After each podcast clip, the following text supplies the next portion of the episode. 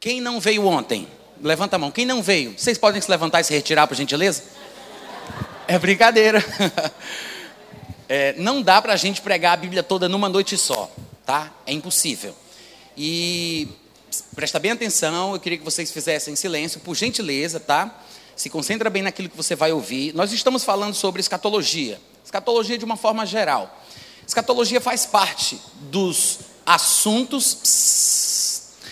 Escatologia faz parte dos assuntos. Silêncio, gente, tá? Vou dizer de novo. Escatologia faz parte dos assuntos de qualquer discipulado cristão.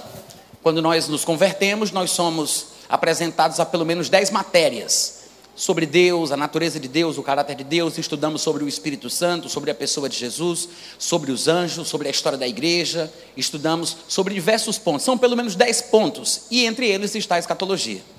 Na escatologia, nós temos muitas coisas sobre as quais nós poderíamos falar, tá? Um seminário de 20 horas não seriam suficientes para falarmos sobre todos os assuntos que estão dentro da disciplina da matéria escatologia. Seria impossível a gente falar tudo num seminário de 20 horas. Imagina em 4, 5 horas, né?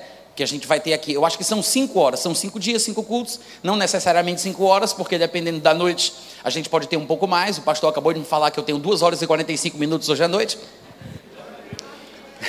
não é bem isso, não. Mas às vezes não dá para a gente falar tanto porque o pessoal fica cansado, né? E eu tenho que respeitar a capacidade do povo de se concentrar naquilo que está sendo dito. Então, enquanto eu vou falando, eu vou percebendo como é que está a resposta do povo. Tem coisas que são mais difíceis, mais complicadas, então a gente tem que ter essa sensibilidade, né? Para poder perceber se o povo está pronto ou não para aprender sobre certa coisa. Uma das coisas que o pessoal tem me pedido muito é para que eu fale sobre o anticristo.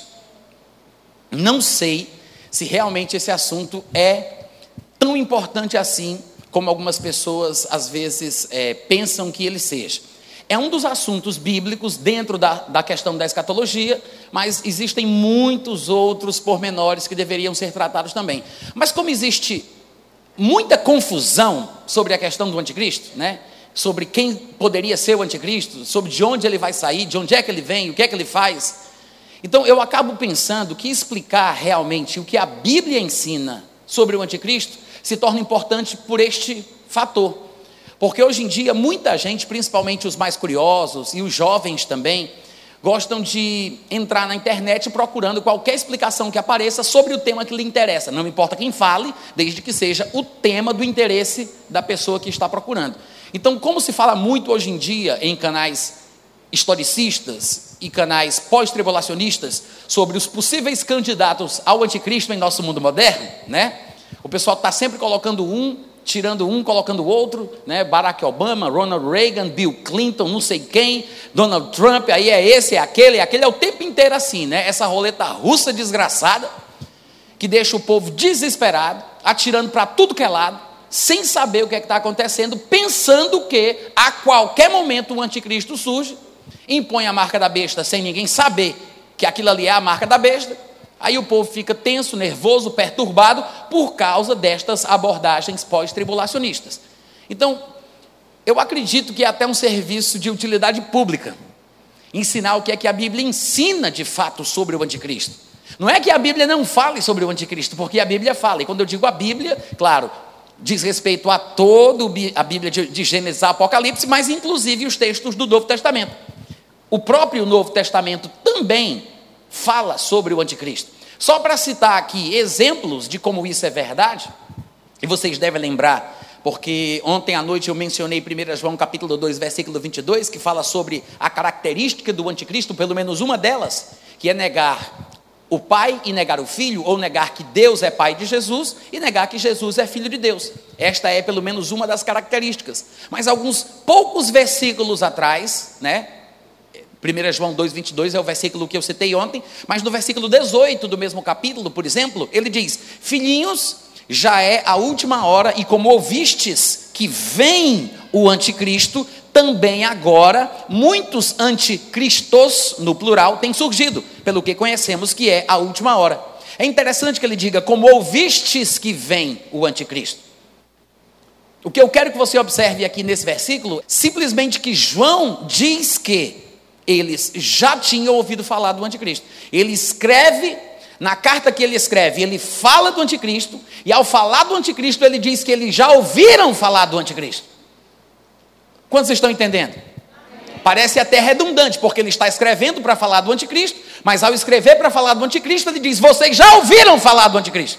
Ou seja, não somente não foi a primeira vez através da carta, não foi na carta que eles tomaram conhecimento do assunto. Eles já tinham ouvido falar do anticristo, segundo João, muito provavelmente em outras oportunidades em viva voz. Por quê? Porque era um assunto recorrente. Era um assunto sobre o qual se falava, mesmo na época do início da igreja. Então é um assunto, inclusive, do Novo Testamento, e não apenas das grandes profecias dos livros de Daniel, do livro de Daniel, de Ezequiel, de Jeremias, de Isaías, ou qualquer outra coisa do Antigo Testamento. Quantos estão me acompanhando? Então ele diz: Como ouvistes que veio o anticristo? No capítulo 4, um pouco mais para frente, ainda em 1 João, no versículo 3, ele diz: Todo o que não confessa a Jesus não é de Deus. Esse é o espírito do anticristo, de cuja vinda tendes ouvido falar. Veja, no capítulo 2, versículo 18, ele disse: Ouvistes que vem o anticristo. E ele escreve para falar do anticristo, dizendo que eles já ouviram falar. Aí depois, no capítulo 4, ele repete a mesma coisa, dizendo: Esse é o espírito do anticristo, de cuja vinda, não do espírito, mas da pessoa, que o Espírito representa, afinal de contas, o mistério da iniquidade não é a mesma coisa que o homem da iniquidade. Lá em 2 Tessalonicenses, Paulo fala dos dois. Ele fala do mistério da iniquidade, ele fala do homem da iniquidade. O homem da iniquidade é a pessoa, o anticristo, o iníquo. O mistério da iniquidade diz respeito a uma força espiritual do mal, pela qual ele vai operar, que já está em atuação no mundo, que não vai começar somente quando ele se manifestar, nascer ou aparecer. Então, quando ele fala sobre o espírito do anticristo, ele fala do que Paulo chamaria de mistério da iniquidade, que é o espírito do iníquo, e aqui ele menciona o espírito do anticristo e o anticristo. Então ele fala: Este é o espírito do anticristo, de cuja vinda, não do espírito, mas do anticristo, de cuja vinda, vinda do anticristo, tem desouvido falar. Então ele repete, gente, num curto espaço de tempo, do capítulo 2 para o capítulo 4, ele repete a questão da vinda do anticristo. A gente, obviamente, costuma falar sobre a vinda de Cristo. E nós que somos crentes pentecostais, pelo menos penso eu, a grande maioria acredita que a gente vai se encontrar com Cristo e não com o anticristo. E nós não estamos esperando que o anticristo surja para que a gente possa se alegrar. Até porque a gente se alegra quando Cristo nos tirar daqui para ficar com Ele. Não tem nada a ver uma coisa com a outra, né? Infelizmente, os pós-tribulacionistas ficam especulando quem seria o possível candidato à posição de anticristo, porque eles precisam disso para que eles possam se alegrar com a possibilidade da proximidade da vinda de Cristo. Porque para eles Cristo só vem depois do anticristo. Então, primeiro para eles tem que vir o anticristo. Então eles não estão esperando Cristo primeiro. Primeiro eles querem o anticristo para que depois possam se encontrar com Cristo. Diabo é, menino. Não é ridículo isso, gente? Isso é da terra da minha esposa, lá de Natal. Nem sei o que significa, mas tenho certeza que não é de Deus. e em 2 Tessalonicenses, no capítulo 2, versículo 5, Paulo diz: Não vos recordais de que ainda convosco, veja, estávamos lendo epístolas de João, que por duas vezes, na sua primeira epístola, que só tem cinco capítulos, ou seis, na sua pequena epístola de cinco capítulos, ele falou duas vezes sobre a vinda do anticristo. E agora Paulo, em 2 Tessalonicenses, capítulo 2, versículo 5, ele diz: "Não vos recordais de que ainda convosco eu costumava dizer-vos estas coisas, aí você diz, que coisas, Natan? Basta que a gente leia pelo menos dois versículos anteriores. No 3 e no 4 ele diz: Ninguém de nenhum modo vos engane, porque isto, o dia do Senhor, não acontecerá sem que primeiro venha a apostasia, seja revelado o homem da iniquidade, que é o anticristo, o filho da perdição, o qual se opõe e se levanta contra tudo que se chama Deus, ou é objeto religioso, objeto de culto, a ponto de assentar-se no santuário de Deus, ostentando-se como se fosse o próprio Deus. Aí ele diz: Não vos recordais de que eu ainda convosco costumava falar sobre o anticristo. Porque ele diz: falar sobre isto, que nós acabamos de conferir o que era. Então, Paulo, pelas suas próprias palavras, tinha costume de falar do anticristo. Muito obrigado pelos amém, pelos aleluia, pelas confirmações. É só brincadeira, gente, não se estressa não. O que é que eu quero dizer com isso? É bíblico falar sobre a vinda de Cristo, mas pelo que me parece, inclusive em textos do Novo Testamento, é bíblico falar sobre a vinda do anticristo também. Amém, gente? Amém. É bíblico. Temos que saber para que possamos replicar a mensagem, reproduzir o ensinamento, alertar as pessoas, entender o que é certo e o que não é. Porque se não soubermos falar como convém de certas verdades bíblicas, inclusive questões como estas da área da escatologia, a gente vai causar perturbação no povo. A gente vai causar perturbação no povo através de terrorismo doutrinário, ensinando coisas que o Novo Testamento não ensina para a igreja. A verdade é que o Novo Testamento ensina sim sobre o anticristo. Há muitos textos, não só no Novo, como também no Antigo Testamento, que falam sobre ele. De fato, a gente consegue entender as suas características pessoais, emocionais, espirituais, religiosas, militares, políticas, inclusive de onde, de que país ele há de reger o seu reino, o seu império, que na verdade não é dele, né? Porque a gente fala do reino do anticristo, mas na verdade não é ele quem idealiza, não é ele quem monta, não é ele quem forma, não é ele quem arregimenta, não é ele que é um grande orador que consegue seduzir as nações a ponto de segui-lo na ideia que ele tem de formar um novo império. Não é. A gente tem essa ilusão, está no imaginário popular, né? Que o anticristo ele vai ter essa capacidade de iniciar um grande governo, um grande governo, mas a Bíblia não diz isso. O que a Bíblia fala, e embora não vamos aqui abrir as passagens, pelo menos não agora, todos vocês vão se lembrar dos textos. O que a Bíblia menciona antes do anticristo aparecer é que dez reis se ajuntarão. Todos os textos que mencionam o aparecimento do anticristo no cenário mundial mencionam que antes dele surgir, surge um animal que tem dez chifres. O que significa? O animal representa o reino. Cada animal representa um reino, representa um império. A palavra para animal em nossas Bíblias em português pode variar de acordo com a versão. Às vezes vai estar escrito lá: besta, fera, bicho, animal ou o nome que o animal representa, como urso, leopardo, leão ou qualquer coisa parecida. Quando é um bicho que não se encontra, por exemplo, aí entre os animais, pode ser citado o dragão que é um bicho, um animal, mas é um animal diferente. O dragão é a forma que os antigos se referiam aos que nós chamamos hoje de dinossauros, né? A palavra dinossauro ela foi inventada em 1900 e alguma coisa, é bem recente, relativamente moderna. Isso é um termo que foi criado por um descobridor, um pesquisador que escavou, encontrou ossos e batizou aquele animal de dinossauro. Mas não significa que ele tenha criado os ossos ou que aquele mesmo animal, cujos ossos já existiam antes, não tenha tido um nome diferente que os antigos usavam. Na Bíblia, os dinossauros eram chamados de dragões. Vocês estão me entendendo? Há duas teorias, eu não vou nem entrar nisso, mas eu vou só falar porque eu abri essa lata de minhoca. Há pelo menos duas teorias em relação à existência dos dinossauros. Ou eles teriam vivido num mundo supostamente pré-adâmico, antes de Adão ter sido criado, e dinossauros, juntamente com Lúcifer, teriam perdido a realidade do seu reino e do seu mundo quando Deus julgou Lúcifer, é, expulsando da sua posição de comunhão com Deus no estado celestial em que ele se encontrava. E aí o mundo ficou em caos por causa do julgamento divino em Lúcifer e em todas as criaturas que ele supostamente subjugava.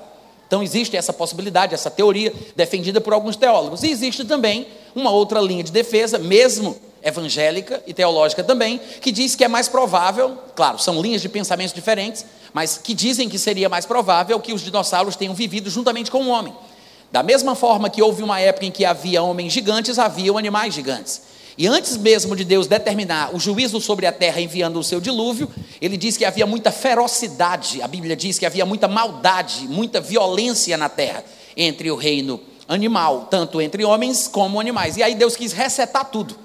E aí ele termina determinando para Noé quais são os animais que virão em pares para serem preservados. Entre os animais que teriam sido extintos estariam alguns dos dinossauros, porque alguns, inclusive apologistas, teólogos e tudo mais, apologistas ou apologetas, eles acreditam que muitos dinossauros existem hoje, mas dinossauros de pequeno porte. em determinadas regiões do mundo. Não vem ao caso. Fecho parênteses. O que eu quero dizer é que esses animais, incluindo o dragão, que era a forma dos antigos chamarem os que nós chamamos hoje de dinossauros, todos os animais, seja ele o urso, o leopardo, o leão, o dragão, representam reinos, representam governos e impérios. Os chifres no animal apontam para a presença de um homem forte, um estadista, um líder, um governante, um presidente, um primeiro-ministro, um rei, dentro daquele reino. Então não se esqueça disso, isso é uma chave, eu vou falar bonito agora, isso é uma chave hermenêutica, tá? Isso é uma chave interpretativa valiosíssima na sua leitura e no seu estudo de escatologia. Animais representam reinos. Quais são as palavras em português para o animal? Para o bicho. Normalmente o que aparece na Bíblia é besta. Mas besta não é um termo técnico para o anticristo, é para o reino que o anticristo vai usurpar. Não só o anticristo, mas como qualquer outro reino.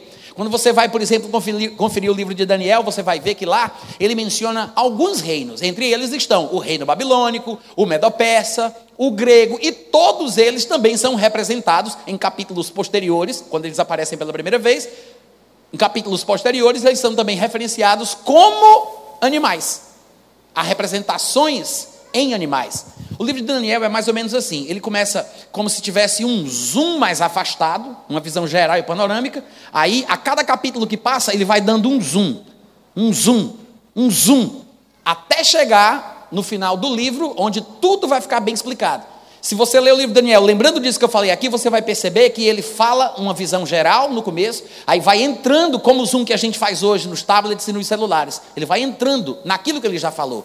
É exatamente por isso que aparecem os reinos, inicialmente ali no capítulo 2 da estátua do sonho de Nabucodonosor, e logo em seguida vem os animais. E depois ele vai falando mais, ele vai especificando guerras entre certos animais que são mais importantes para o lugar de onde vai surgir o anticristo, quando ele menciona a Pérsia e a Grécia.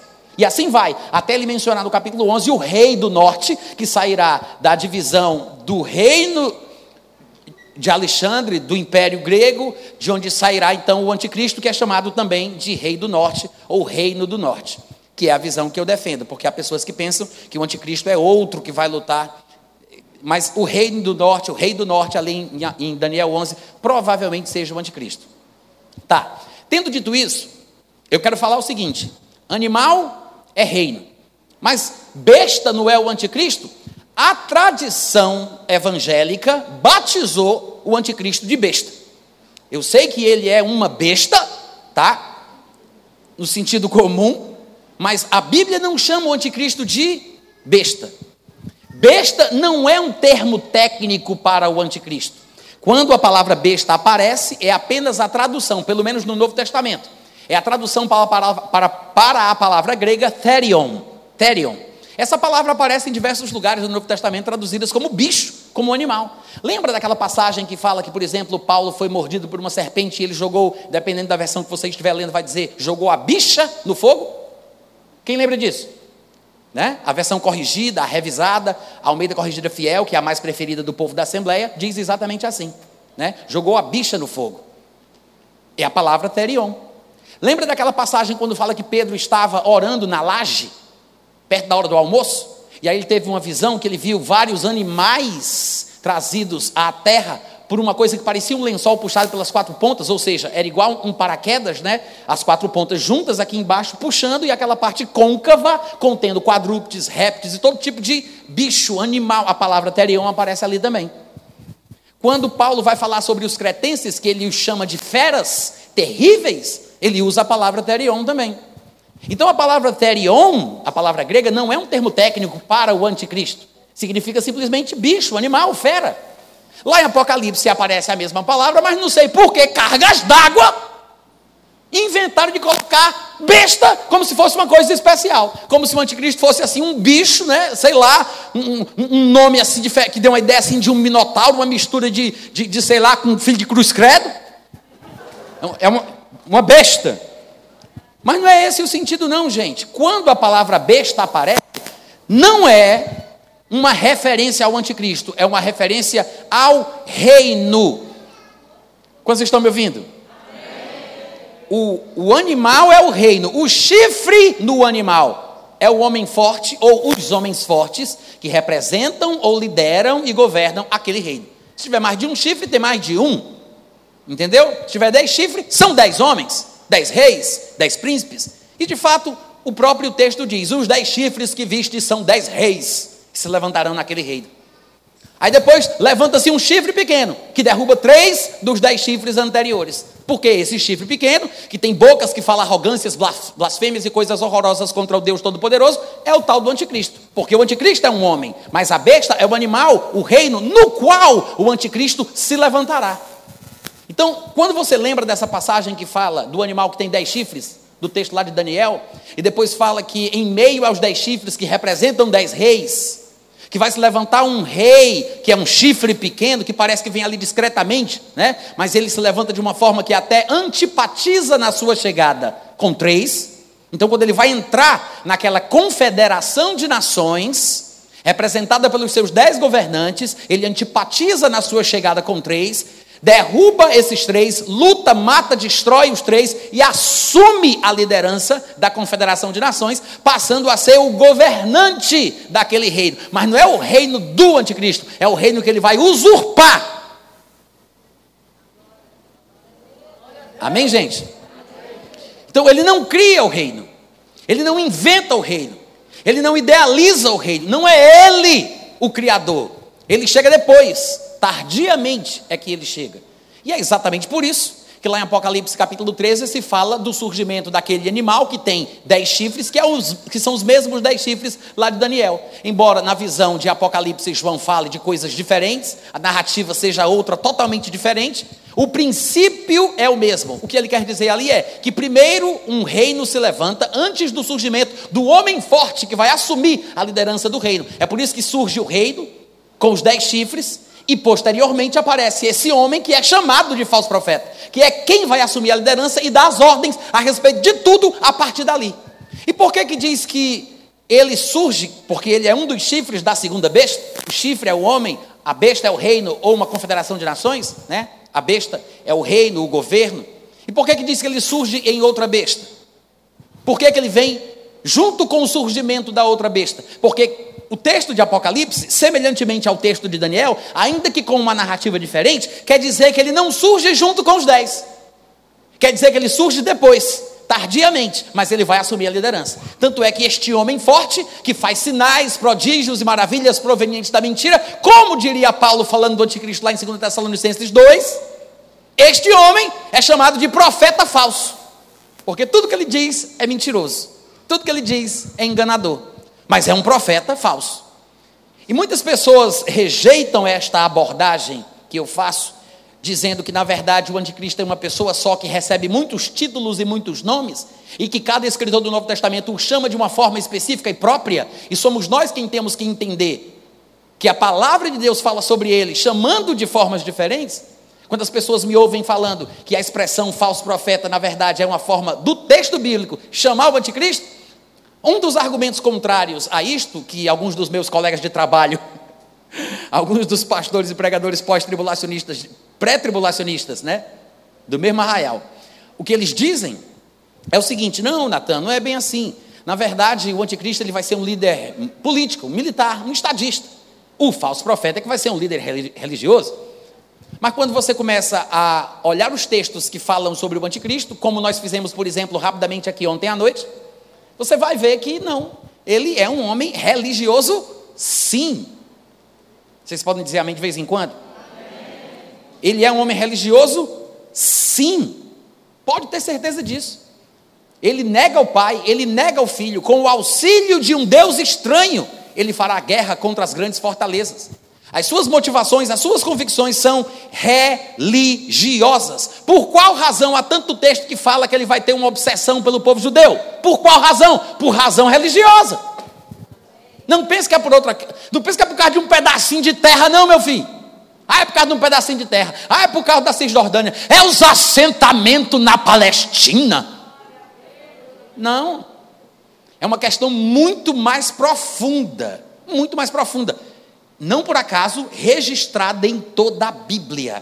E eu sei, às vezes nós não vemos isso. Assim como Jesus Cristo, ele seria o descendente de Abraão, Isaac e Jacó, como por exemplo Paulo diz em Gálatas 3,16, as promessas foram feitas a Abraão e ao seu descendente, não diz e aos descendentes, como se estivesse falando de muitos, porém como de um só, e ao teu descendente, que é Cristo. O que é Cristo? A palavra Cristo significa ungido, é um homem ungido, que recebe sobre si o Espírito Santo. A palavra Mashiach, do hebraico é a mesma coisa em português. A Mashiach, o Hamashiach, né? Que a gente traduz para o português como o Messias, é uma transliteração para o português, é a mesma expressão, o Cristo. Significa simplesmente o ungido. O que é então, de forma conceitual, o que é então, biblicamente falando, o Cristo? É um judeu escolhido por Deus e ungido para desempenhar uma determinada atividade. O Senhor Jesus Cristo, né? O Senhor Jesus Cristo, o ungido. O que seria o anticristo? Um que vem da linhagem paralela. Porque assim como Abraão, Isaac e Jacó geraram muitos filhos, e houve doze patriarcas, dos quais saíram doze tribos. De quais tribos? Saiu Jesus, o judeu ungido, que é o Cristo que nós reconhecemos da mesma forma da linhagem paralela dos descendentes de Abraão, Ismael e Esaú, vai sair o anticristo. Não pense que ele vai ser primo parente distante de Benito Mussolini da Itália. Vamos lá, gente, estou pregando muito bem hoje à noite. Não pense. Por quê? Porque nós temos registros suficientes que mostram isso, que apontam para isso. Aí vocês dizem, mas Natan, eu acho que você se enganou. Você disse descendente de Abraão, Ismael e Esaú. Esaú não é filho de Ismael, mas eu não estou querendo dizer isso. Eu estou querendo dizer que, num determinado momento da história, as famílias de Esaú e de Ismael se misturaram.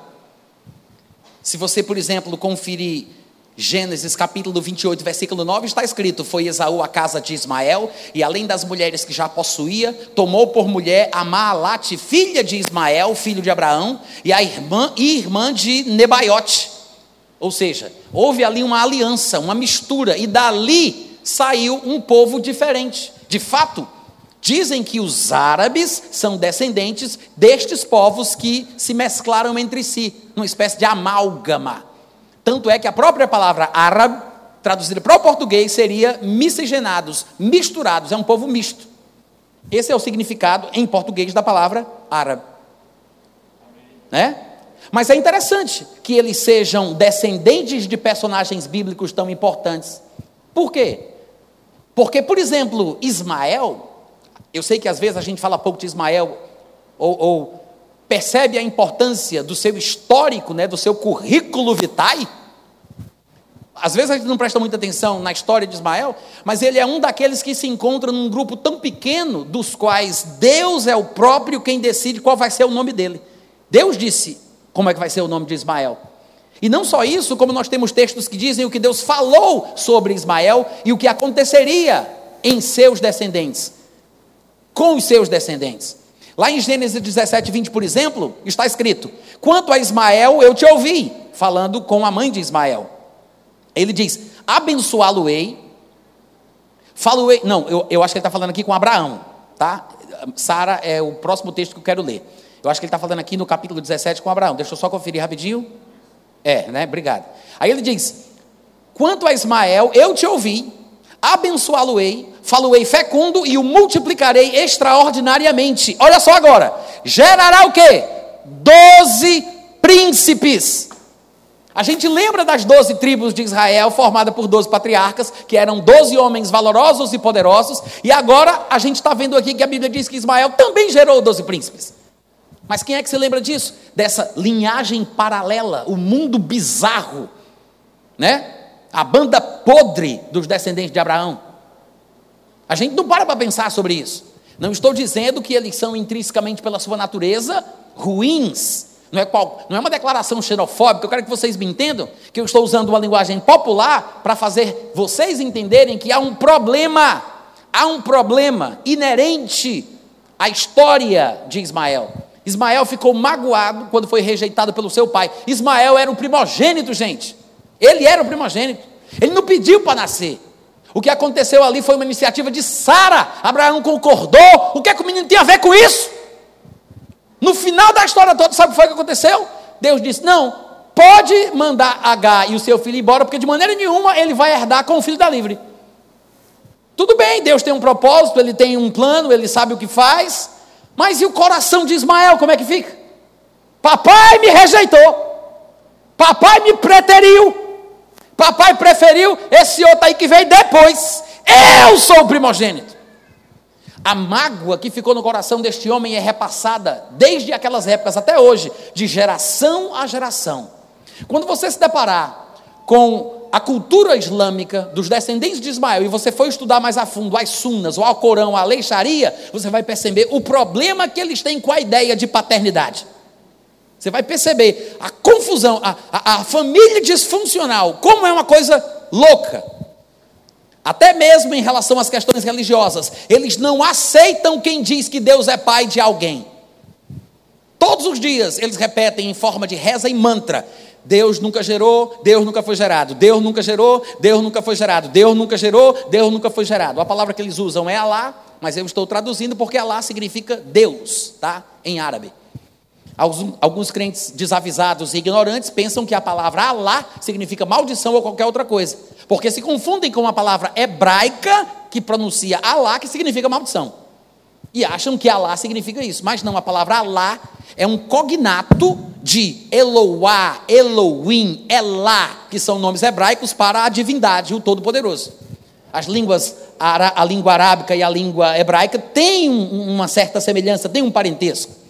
Se você pegar uma Bíblia cristã e você for ler essa Bíblia em árabe, as todas as passagens que falam de Deus, está lá a palavra Alá, porque Alá significa Deus. Agora, não é porque é o mesmo nome que é a mesma pessoa. Eu posso conhecer um João que está do lado de cá, um João que está do lado de lá. Um é um homem do bem, o outro é um caluniador, um fofoqueiro, um que se mete na vida dos outros, que passa cheque sem fundo e não presta. Os dois são João.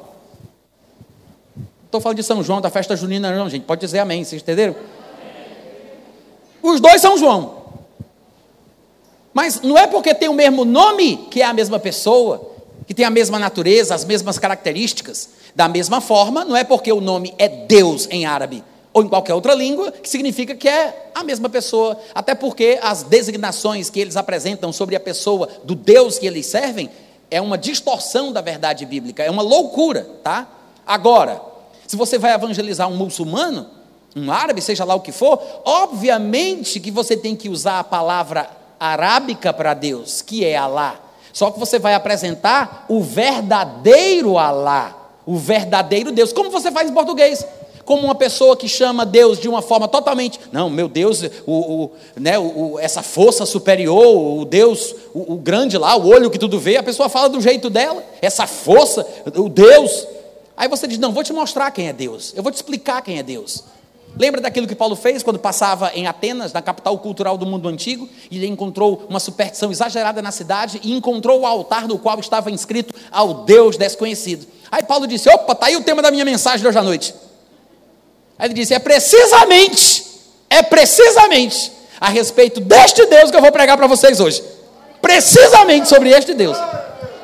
O Deus que eles não conheciam, mas Paulo disse: mas eu conheço. Né?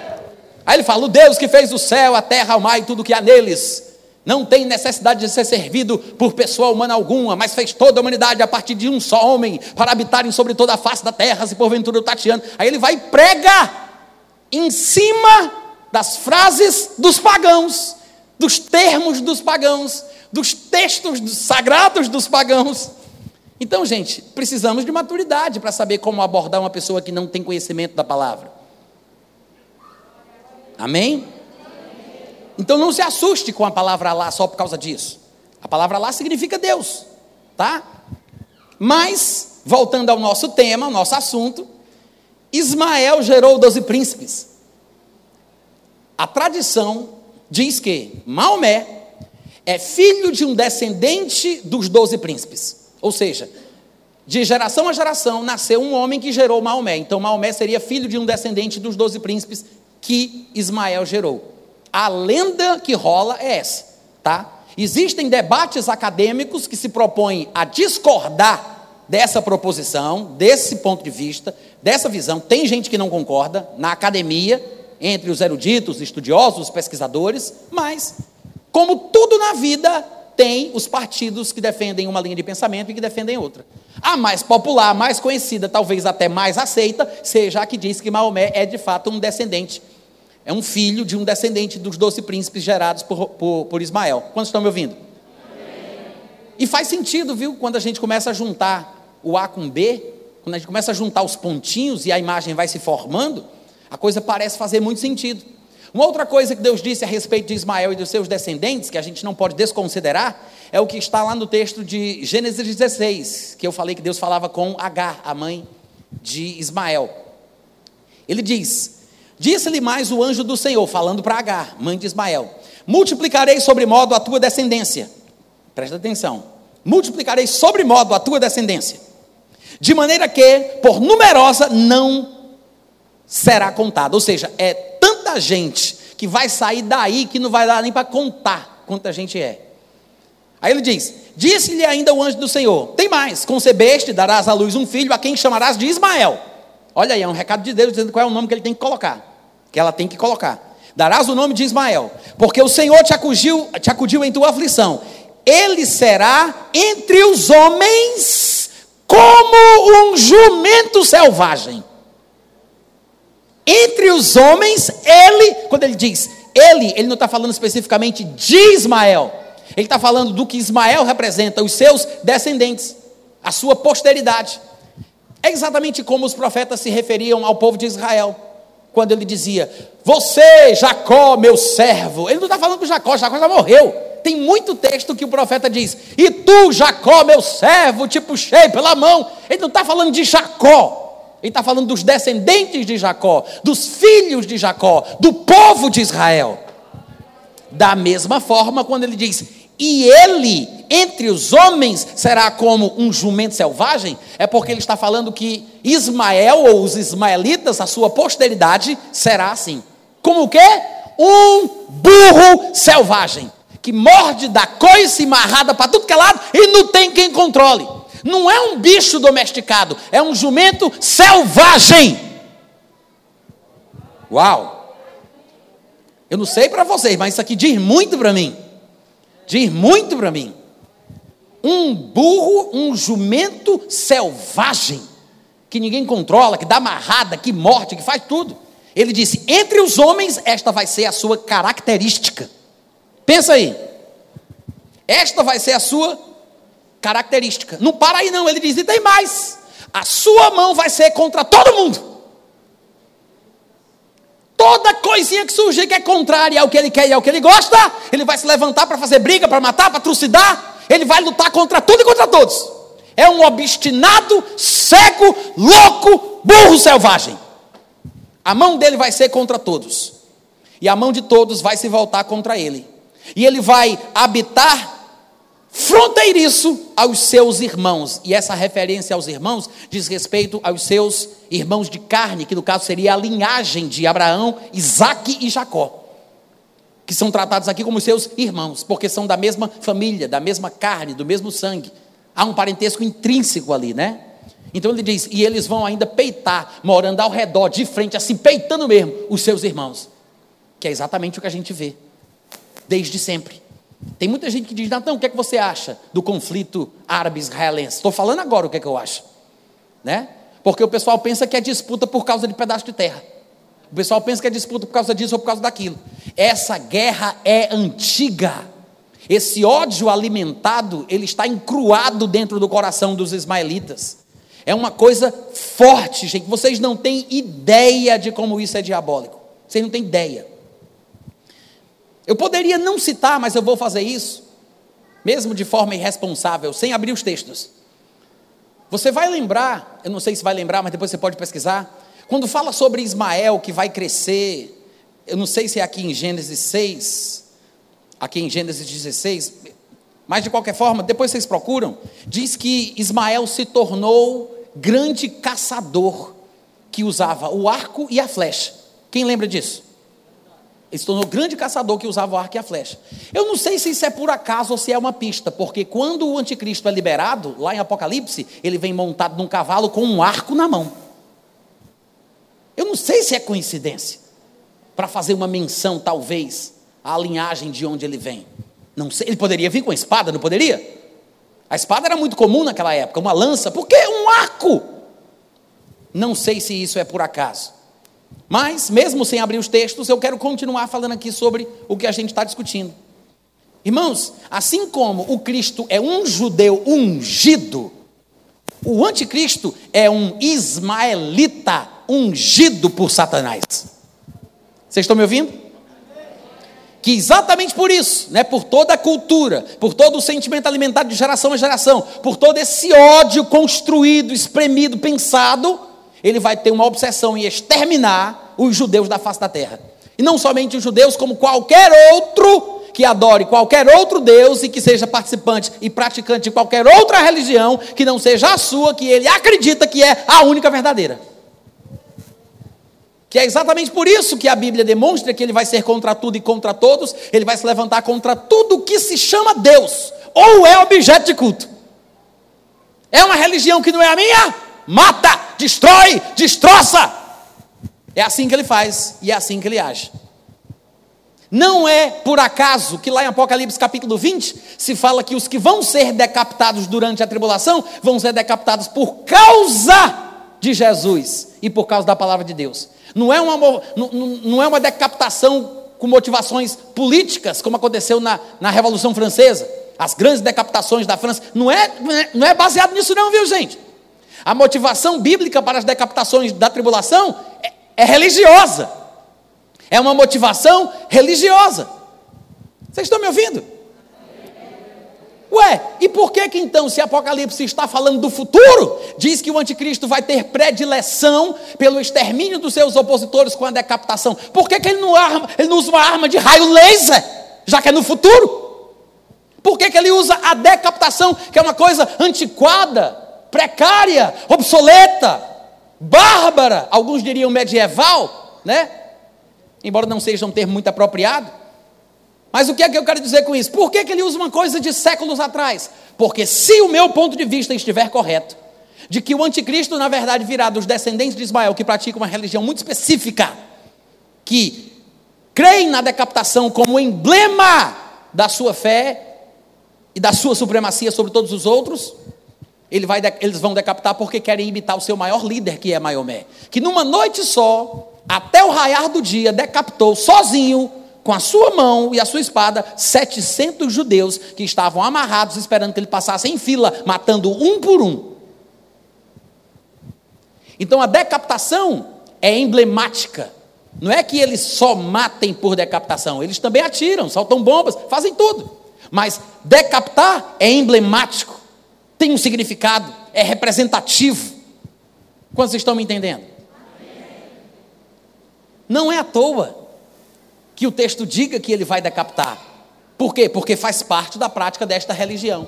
Aí você vai me dizer assim, mas Natan, será que pode ser esta religião de onde sairá o anticristo? Me diga qualquer outra religião que exista na terra hoje, ou eu ainda dou para você uma vantagem: procure aí nos próximos 100 anos daqui para frente a possibilidade fictícia de uma religião se levantar na terra que ouse matar por decapitação quem diz que Jesus é filho de Deus, além do islamismo. Me diz uma. Alô? Não tem. Nós não temos tempo hábil até a volta de Jesus para o surgimento de uma nova religião que conquiste o mundo, que mantenha os mesmos pré-requisitos bíblicos para ser candidato ao reino do anticristo. Não tem, não dá tempo. Alô? Irmãos, deixa eu dizer uma coisinha para vocês. Há na Terra 1.8, 1.6 a 1.8 é variável bilhões de muçulmanos no mundo. 1,8. É a maior religião do mundo. Eu gosto de dizer assim porque o cristianismo ainda é considerado a maior religião do mundo. Mas em muito breve vai sair notícia dizendo que o islamismo passou. Anote o que eu estou dizendo. Porque os censos, eles são feitos de tempo em tempo e a informação da atualização não chega a tempo para a gente. Porque às vezes as coisas passam e a gente só sabe depois.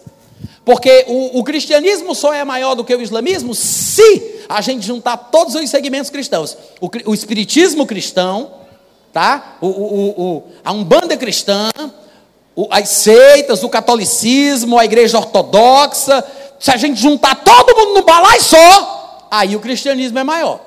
É a maior religião do mundo. Se não for assim, o islamismo passa, tá? E até porque todos os filhos que nascem são islâmicos, automaticamente instruídos desde a infância a crescerem com base nesses princípios. E se ele for de segmento sunita, por exemplo, ele vai ter quatro mulheres, com cada mulher ele tem oito filhos. Então você imagina aí como é que é a proporção de crescimento dos que são da religião islâmica. Como vocês estão me entendendo? E as características bíblicas sobre o anticristo, irmãos, são muito semelhantes aos procedimentos que nós encontramos da parte destas pessoas. Eu vou ler aqui para vocês, se eu conseguir, alguns textos que mostram alguns pontos que batem, tá? Em relação a isso aí. Por exemplo, em Daniel capítulo 11, versículo 37 a 39, está escrito assim: Este anticristo, este homem, ele diz: não terá respeito ao Elohim dos seus pais. É a palavra que aparece aí no texto hebraico. Nas nossas versões, na grande maioria delas, diz deuses, né? para dar uma ideia de que são deuses pagãos. Mas eu acho que essa é uma interpretação equivocada. A palavra Elohim, na grande maioria das vezes, é usada como o Deus Todo-Poderoso, como vocês sabem, né? Mas, dependendo do contexto, de forma muito rara, às vezes pode significar uma coisa como essa. Aqui, interpretativamente, os compiladores e editores das nossas versões em português colocaram deuses com D minúsculo para dar uma ideia de que era um pagão, porque não entenderam. Porque se ele está falando do anticristo, como é que poderia ser o Elohim, o Todo-Poderoso? Porque eles não entenderam.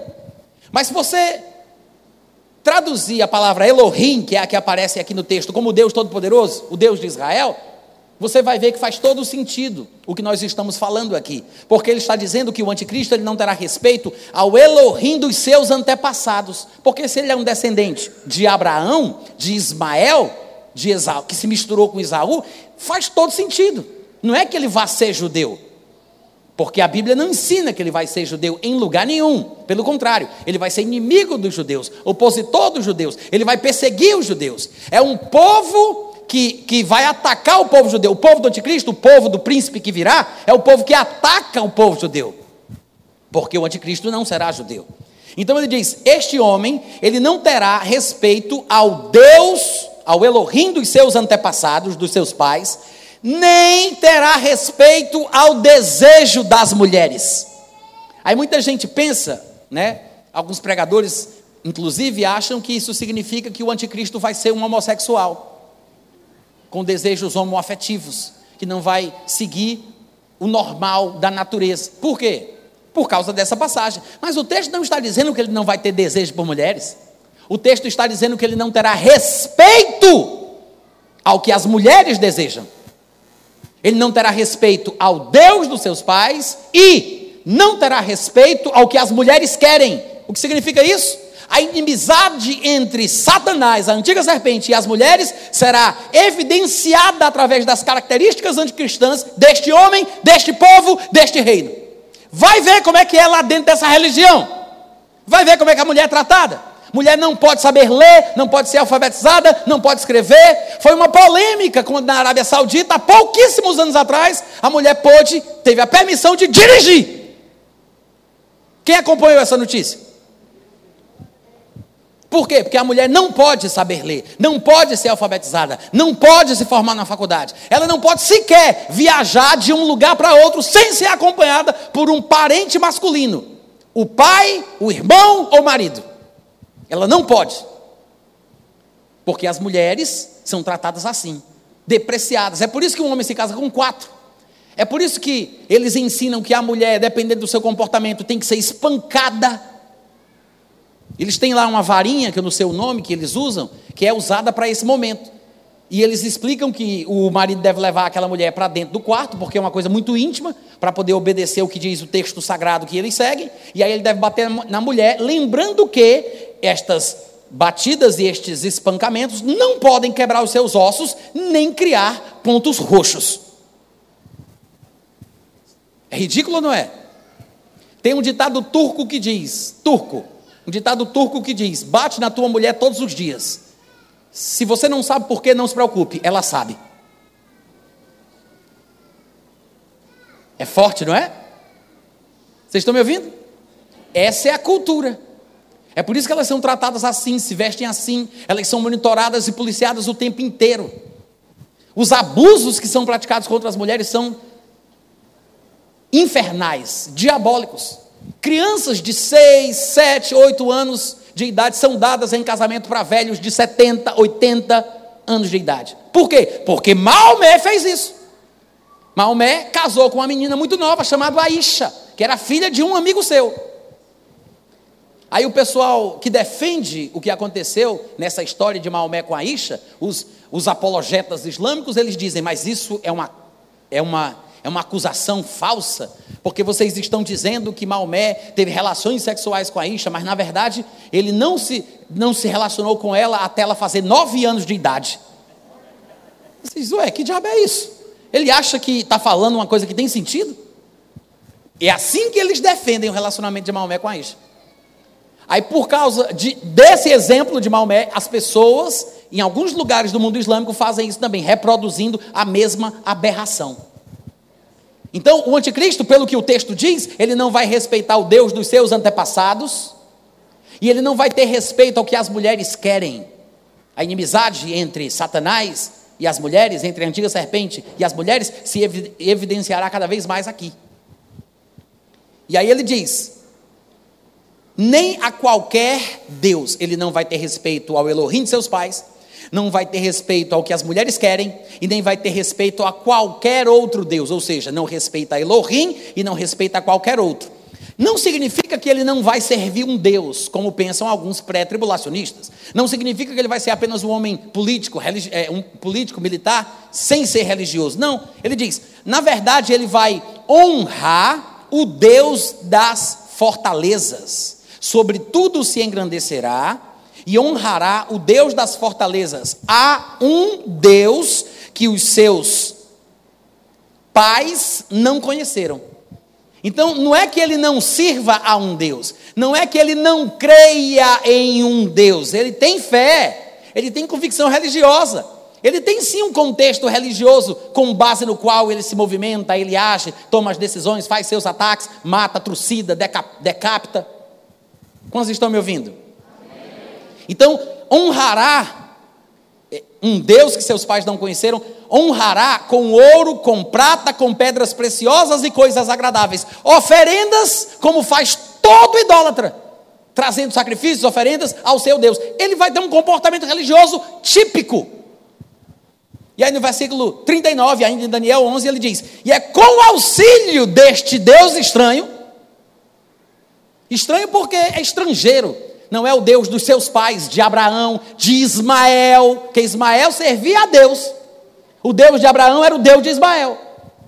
E a despeito dos erros que Ismael ou Esaú tenham cometido e tenham sido registrados na Bíblia, temos que lembrar que outros homens também cometeram pecados e erros, como Davi e, e tantos outros. E mesmo assim, não é por isso que eles perderam a possibilidade de herdarem a salvação.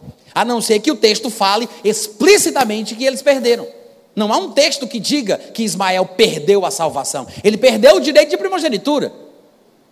Ele chorou pedindo que o pai mudasse de ideia, mas diz que nem com lágrimas ele conseguiu trazer do pai um lugar de arrependimento. Não está falando que é ele que estava tentando se arrepender. Ele queria que o pai se arrependesse. Ele queria que o pai mudasse de ideia. Disse, meu filho, o que eu já fiz já está feito. Mas não quer dizer que ele tenha deixado de ser servo do Deus do seu pai. Tanto é que o próprio Deus foi quem deu o nome dele, disse: Eu vou abençoar, vou multiplicar. Mas o fato é que as características que são declaradas aqui mostram de onde sairá o anticristo, porque ele está falando do anticristo que parece ser um descendente desta linhagem. Aí ele diz: e é com o auxílio deste Deus que é estranho, porque não é o Deus que os seus pais conheceram, não é o Deus Elohim de seus pais. Ele diz: com o auxílio deste Deus estranho, ele vai agir contra as, as poderosas fortalezas, falando das grandes potências mundiais, na linguagem própria de Daniel, né? Como nós falaríamos hoje em dia, são as potências mundiais. Ele fará, eh, fará guerra contra as poderosas fortalezas e aos que o reconhecerem, os que se juntarem com ele, aceitarem a sua liderança. A Bíblia diz que ele multiplicar-lhes a, a honra, ele vai honrar. Falos a reinar sobre muitos, ou seja, ele vai repartir as regiões e as terras sobre as quais ele vai ter controle. E lhes repartirá a terra por prêmio. Quantos estão me ouvindo? Amém.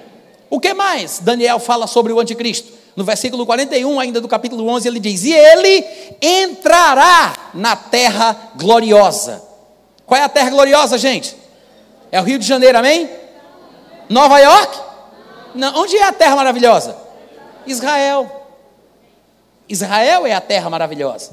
É a terra santa, o lugar santo, né? Porque é lá que está o povo santo o povo escolhido, são expressões bíblicas, tanto do Velho quanto do Novo Testamento, para se referir à linhagem de Abraão, Isaac e Jacó, mesmo quando estes estão fora do propósito de Deus.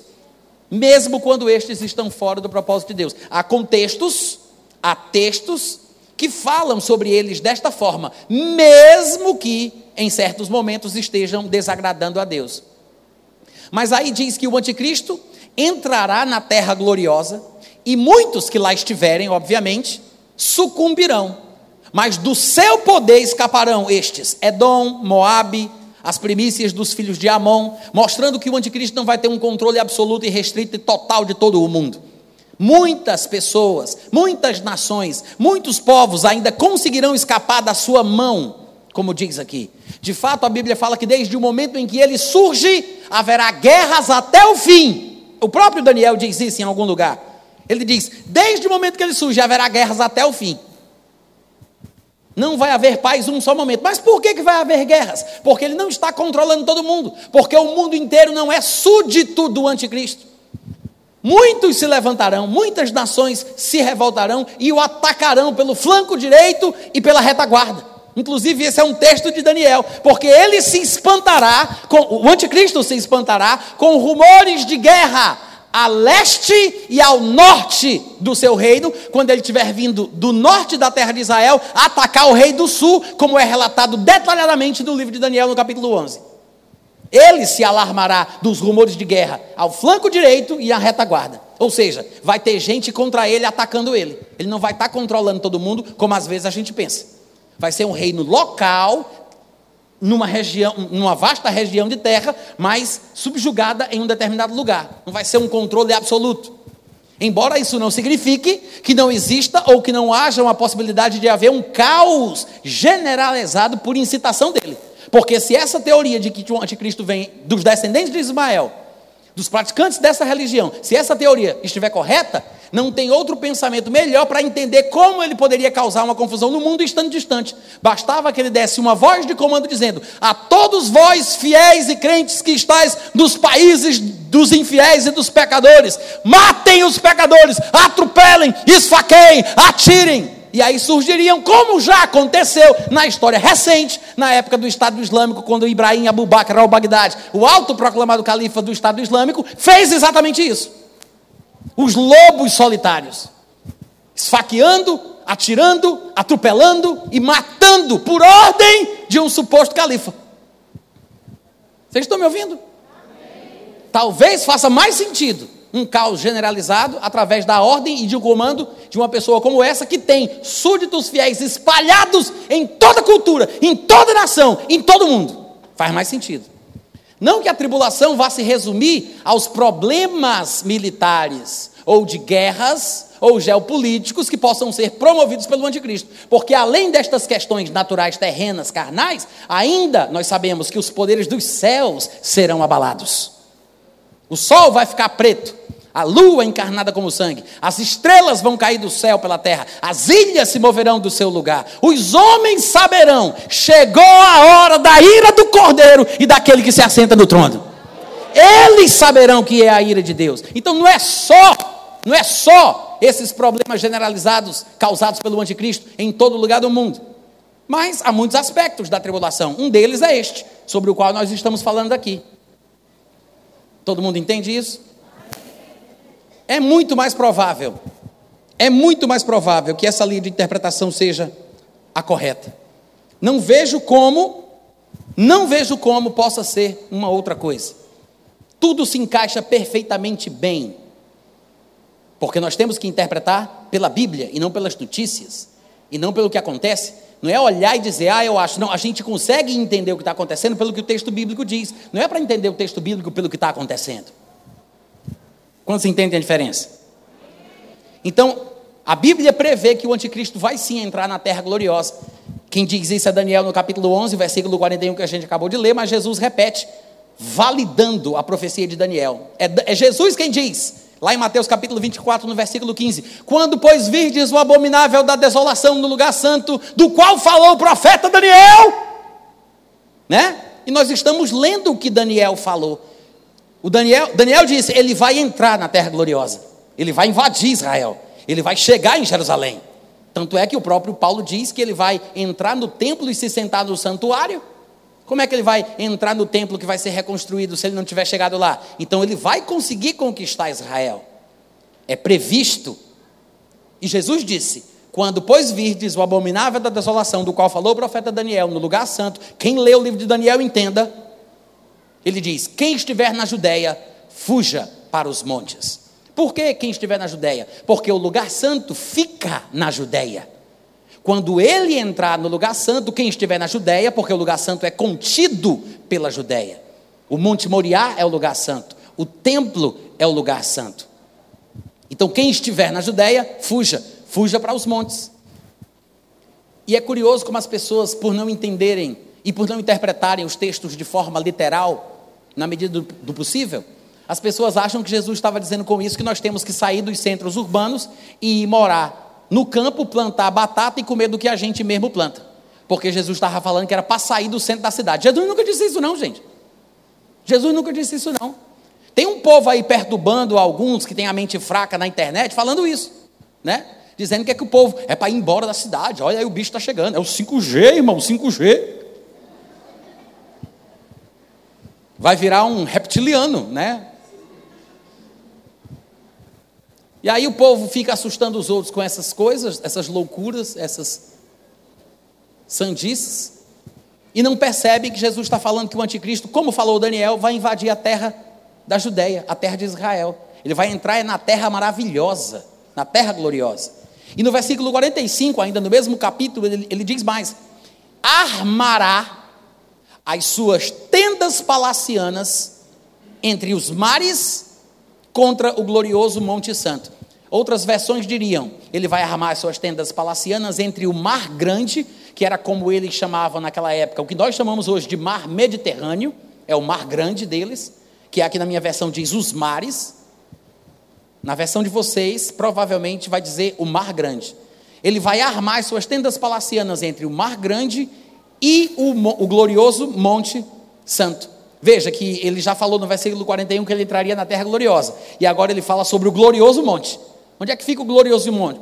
Na terra gloriosa. A terra gloriosa na Israel, onde é que fica o monte glorioso? Na terra de Israel. O monte glorioso é o chamado Monte Moriá, ou Monte do Templo. Esse é o monte glorioso, que fica na terra gloriosa, que é o lugar santo, como Jesus falou lá em Mateus 24. Todo mundo entende?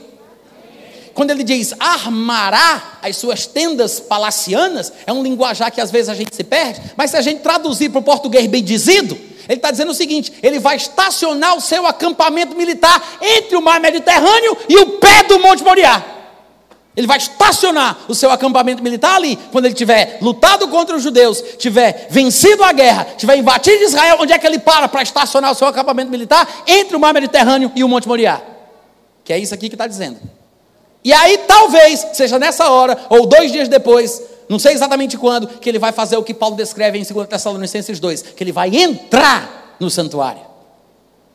Ele vai entrar no santuário. Vai profanar, como se ele fosse o próprio Deus. Ele não vai dizer que é Deus, como algumas versões sugerem em 2 Tessalonicenses capítulo 2. Nem teria sentido, né, que ele dissesse que é Deus, porque todos os textos falam que ele crê num Deus, ele serve um Deus, é com o auxílio deste Deus que ele faz o que faz. Aí ele vem e diz que é o próprio Deus a quem ele serve? Não tem sentido, gente. Quantos estão entendendo? Então ele vai se comportar de uma forma que, na perspectiva de Paulo, com o conhecimento que Paulo tem, na interpretação da cabeça de Paulo, essa ação dele é, uma, é um sacrilégio, é uma blasfêmia, porque ele está agindo de uma forma que somente o próprio Messias, representante oficial de Deus, poderia agir, porque só o Messias poderia se sentar no santuário do templo, como ele vai fazer. Então a ação dele é absurda, porque ele vai agir como se fosse o próprio Deus. Não é que ele vai dizer que é Deus. Quantos estão entendendo? Aí as pessoas dizem, mas a Bíblia não fala em Apocalipse em algum lugar que o povo vai adorar a imagem da besta? Só que o que você não sabe, talvez, é que a palavra que foi traduzida por adorar, ou adoraram e adorarão, que está lá na nossa Bíblia, é a palavra proskineu, a palavra grega, que significa prostrar-se, que aparece em diversos lugares do Novo Testamento, exatamente com essa ideia, de colocar a cabeça no chão diante de uma pessoa, em, em demonstração de reverência e honra. Não é necessariamente a adoração que a gente conhece em termos religiosos cristãos, levantando as mãos, orando, louvando, não é esse o sentido. É o sentido de prostração voluntária. Quando a Bíblia fala que eles se prostram diante da imagem, fala que eles apenas se curvam colocando o rosto em terra. Que coincidência, não? Hein? Que coincidência, né? E mais, que imagem é essa diante da qual eles se curvam? A palavra imagem que aparece ali é a palavra ícone. Da onde vem ícone? Dos computadores, tá? É o ícone, que é um emblema que representa uma coisa maior. O ícone está ali para me lembrar que tem um programa que faz muitas coisas que eu posso acessar quando eu tocar no ícone, que representa o, pro, o programa. É uma referência ao programa. Eu acesso o programa através do ícone. É por isso que o nome deste elemento gráfico que aparece em nossos computadores tem o nome de ícone. É uma espécie de homenagem à palavra grega conhecida na cultura é, é, greco-romana. Então, o ícone é a imagem, como é traduzido em nosso português, que é feita em homenagem à besta. O que é a besta? A besta é o reino que o anticristo vai usurpar. Todo animal, a besta, representa um reino. A besta de Apocalipse, que está associada a este homem, a este profeta falso, a esse líder diabólico, essa besta é o reino do anticristo, como a gente costuma chamar. E pelo que parece, o que vai acontecer é o seguinte: em homenagem a este reino que teria sido vencido recentemente com uma ferida supostamente mortal, este reino voltaria à ativa, voltaria à vida, quase de uma forma milagrosa, quando ninguém pensava que seria possível que o califado islâmico voltasse à existência, provavelmente seja esse o significado, porque o último califado real, reconhecido, que nós tivemos no mundo, tirando o califado, olha aqui para mim, presta atenção, tirando o califado do, do, do Estado Islâmico que surgiu de 2013 para cá, né? Tirando esse califado aí, o último califado considerado oficial, aspas, reconhecido pelo mundo islâmico, terminou no dia 4 ou é 24 de maio de 1924, no final da Primeira Guerra Mundial. Ou é 24 ou é 18, é uma coisa assim. Foi quando o califa da Turquia foi extraditado e eles transformaram a Turquia, tentaram, né? Transformar a Turquia numa república, num país ocidentalizado. E eles começaram a querer vestir as pessoas de uma forma diferente e a mudar aquele pensamento extremista islâmico. Mas de uns tempos para cá, a Turquia vem se radicalizando cada vez mais com a influência do Erdogan, que já foi presidente, agora é primeiro-ministro, já foi primeiro-ministro e agora é presidente. Eu sempre troco os dois. Mas está aí no poder o tempo inteiro e está falando que vai restaurar o Império Otomano, que é o último império muçulmano que o mundo conheceu. Ele vive prometendo uma era dourada para os muçulmanos. Diz que vai trazer a paz novamente para o Oriente Médio. Ele tem falado isso. Não quer dizer que ele seja o anticristo mas ele é um forte candidato. Né? Se fosse por votação, eu votava nele. Ou qualquer pessoa aliada a ele, né? Que ele recomende. Os indícios que apontam para essa região são inúmeros.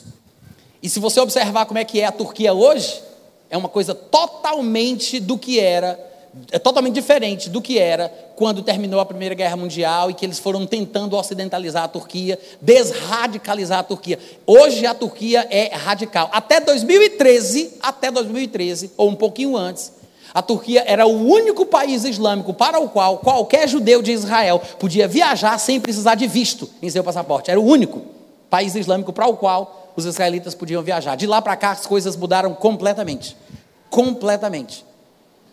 E não acho que seja por acaso. Até porque, se a gente fosse citar textos bíblicos, em Apocalipse capítulo 2, versículo 13, quando Jesus manda cartas às igrejas da Ásia Menor, que já foi chamada de Anatólia, e que hoje é a Turquia, né? Para quem não sabe, lembra que Paulo nasceu na cidade de Tarso, ficava no sudeste da Turquia. Paulo nasceu na Turquia.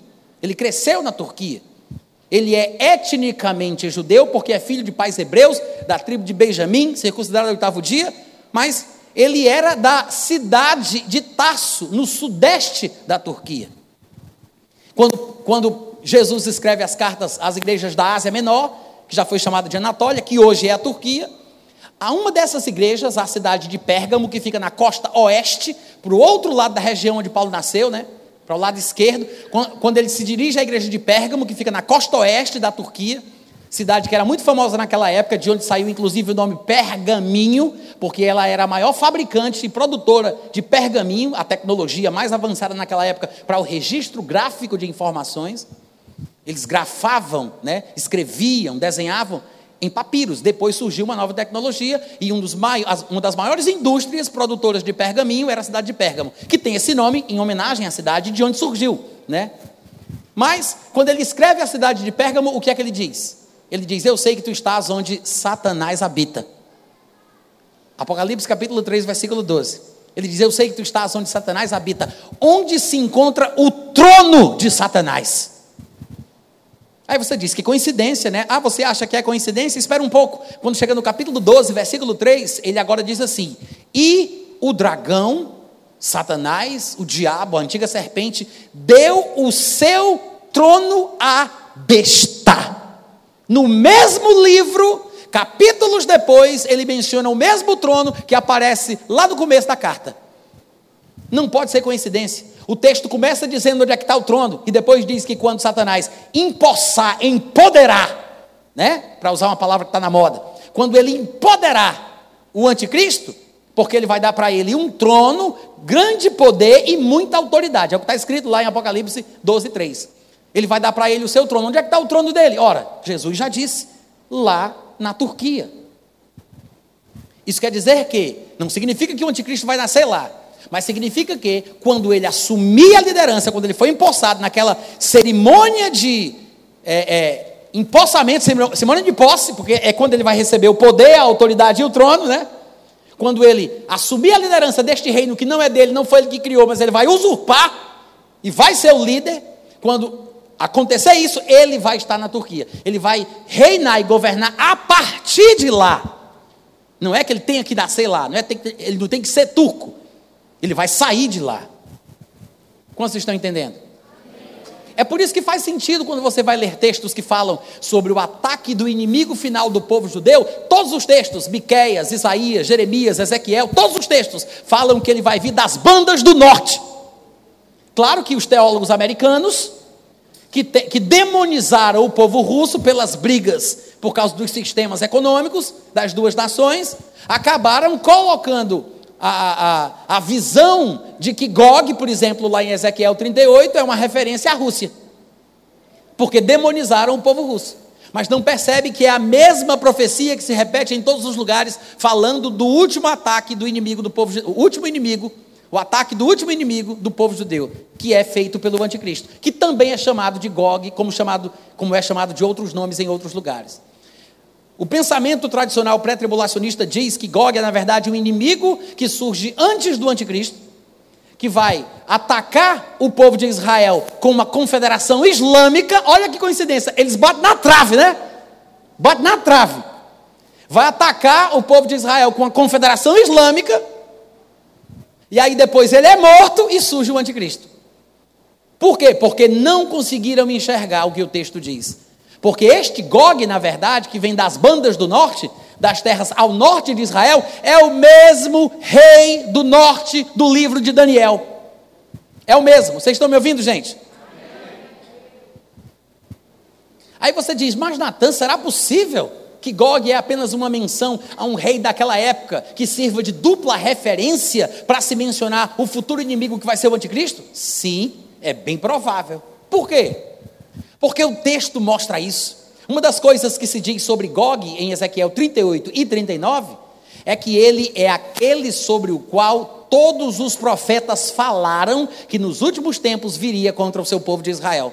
É o mesmo que todos os profetas falaram. Os outros profetas falaram de invasão da região norte, mas nunca falaram de uma invasão da Europa. E eles não percebem isso. Ninguém percebe isso. É o mesmo, é o mesmo anticristo de sempre. E tem mais. Em Ezequiel, diz que, eu, eu até vou, vou procurar a referência, porque eu quero que vocês fiquem curiosos sobre esta passagem, e eu não vou saber dizer de cabeça, mas eu vou procurar aqui o versículo para que vocês olhem depois. No versículo 7 de Ezequiel 39 diz assim: Farei conhecido o meu santo nome no meio do meu povo de Israel, e nunca mais deixarei profanar o meu santo nome e as nações saberão que eu sou o Senhor, o Santo em Israel. Ó, Deus está falando isso aqui porque ele vem relatando desde o capítulo 38 o que é que ele vai fazer com Gog. E se você quiser fazer uma comparação com outros textos que falam sobre o que Deus vai fazer com o anticristo, você pega a passagem de Ezequiel 38, que fala que Deus vai convocar as aves dos céus e, as, e os bichos da terra para comerem as carnes dos homens poderosos, e vê o que é está escrito lá em Apocalipse capítulo 19, sobre o que Deus vai chamar as aves dos céus para comer as carnes do exército do anticristo. Aí compara, compara os dois textos. Aí você vai dizer, vale meu Deus do céu, é a mesma coisa? Por quê? Porque Gog é o anticristo, besta. O Gog é o anticristo. Mas vamos voltar aqui para o versículo 7. Aí ele diz: Farei conhecido o meu santo nome no meio do meu povo de Israel, e nunca mais deixarei blasfemarem o meu nome. Peraí, peraí, peraí, peraí, peraí, parou. No pré-tribulacionismo tradicional, que é como eu sempre aprendi e que eu preguei durante um tempo assim também, se fala que Gog é uma espécie de inimigo russo que vai vir liderando uma confederação de nações islâmicas para atacar Israel, mas vai ser morto numa hora, e depois dele é que surge o anticristo. Quantos já ouviram falar dessa teoria? Quem já ouviu? Tá. Agora, se Gog não é o anticristo, como é que Deus diz que depois que matar Gog, nunca mais se profanará o seu santo nome? Porque o anticristo é o grande profanador. Hein? Vocês estão me ouvindo, gente? Ele, o anticristo, é aquele chifre pequeno que vai receber uma boca que falará coisas horríveis contra o Deus Altíssimo. Ele é o maior blasfemador de todos os tempos. Como é que Deus mata Gog sem ser o anticristo e depois o anticristo surge? Se Deus diz que quando matar Gog, nunca mais se blasfemará o nome dele, se logo em seguida vem o maior profanador de todos os tempos, que é o anticristo. Não tem sentido. Alô? Não tem sentido. A única forma correta de não contradizer a palavra é acreditando e entendendo que o tal do Gog é o mesmo anticristo com outro nome, outro título, é outro representante, é apenas o que nós chamaríamos de dupla referência profética. É um texto que se dirige a um homem que existiu naquela época, do profeta Ezequiel, mas que não se limita e se restringe a ele. É uma profecia que vai além do seu tempo e se repete na pessoa do anticristo. Não importa o nome que é dado a ele. É a mesma coisa que foi dito ao retiro. Tu estavas no jardim de Deus, no Éden, no paraíso. Havia um homem naquela época chamado por Tiro. Mas ele não se referia apenas àquele homem, àquela profecia, era uma dupla referência profética que fazia também menção a um outro ser, a uma outra pessoa. Quantos estão entendendo? É a mesma coisa, isso acontece direto nos textos proféticos.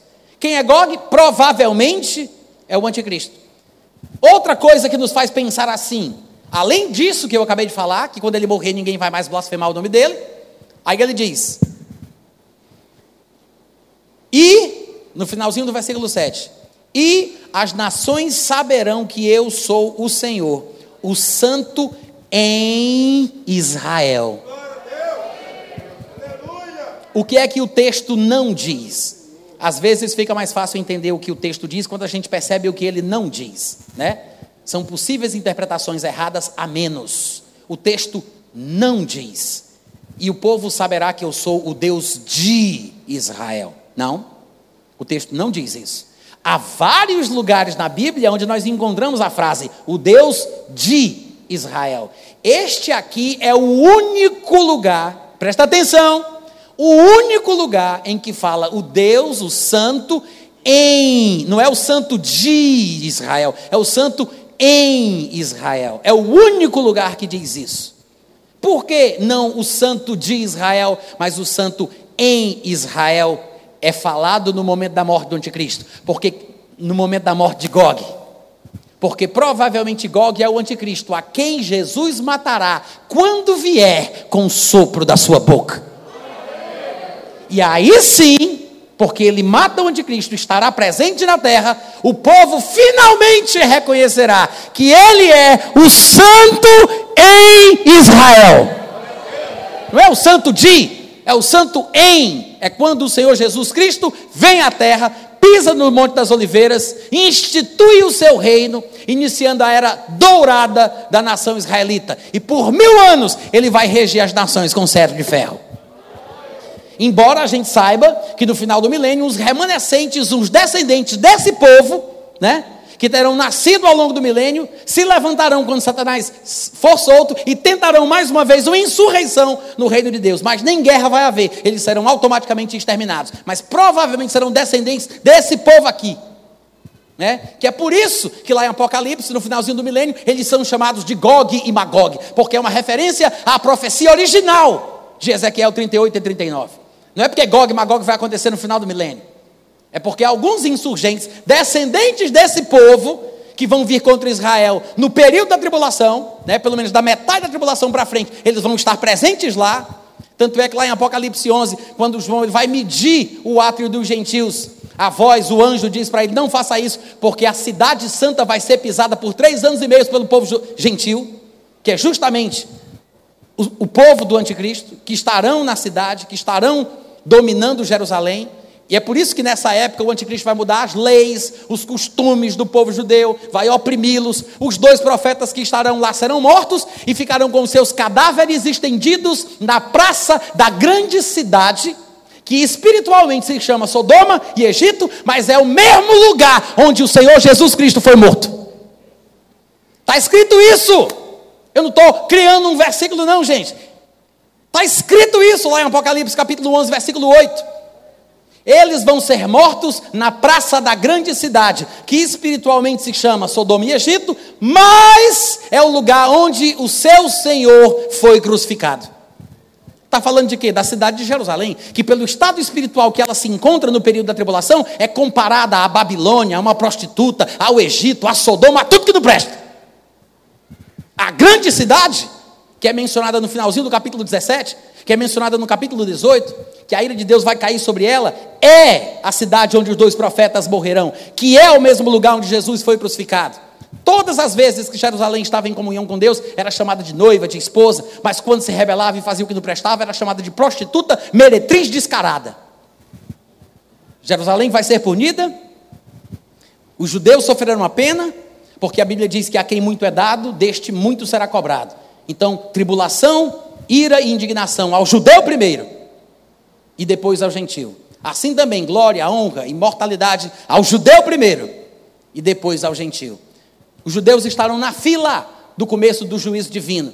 E é exatamente por isso que nessa época da tribulação haverá grande ira contra este povo. Porque é o dia da vingança de Deus para se cumprir tudo o que está escrito. Jesus mesmo disse isso. Eu quis te ajuntar, filhos de Jerusalém, como a galinha tenta juntar os pintinhos, mas vocês não quiseram. E de agora em diante vocês não vão me ver mais, e vão comer o pão que o diabo amassou. Até quando vocês abram a boca para dizer: Bendito és tu, porque tu vens em nome do Senhor. Quando eles confessarem a Jesus no final da tribulação, pelos testemunhos dos dois profetas, pelos testemunhos das coisas que acontecerão. E eles reconhecerem a Jesus como Senhor, ele vem, mata o anticristo e começa o milênio. Ô oh, glória! Amém, gente?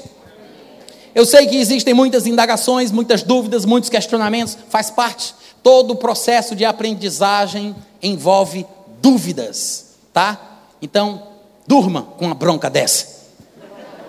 Deus abençoe vocês. Até amanhã, pastor.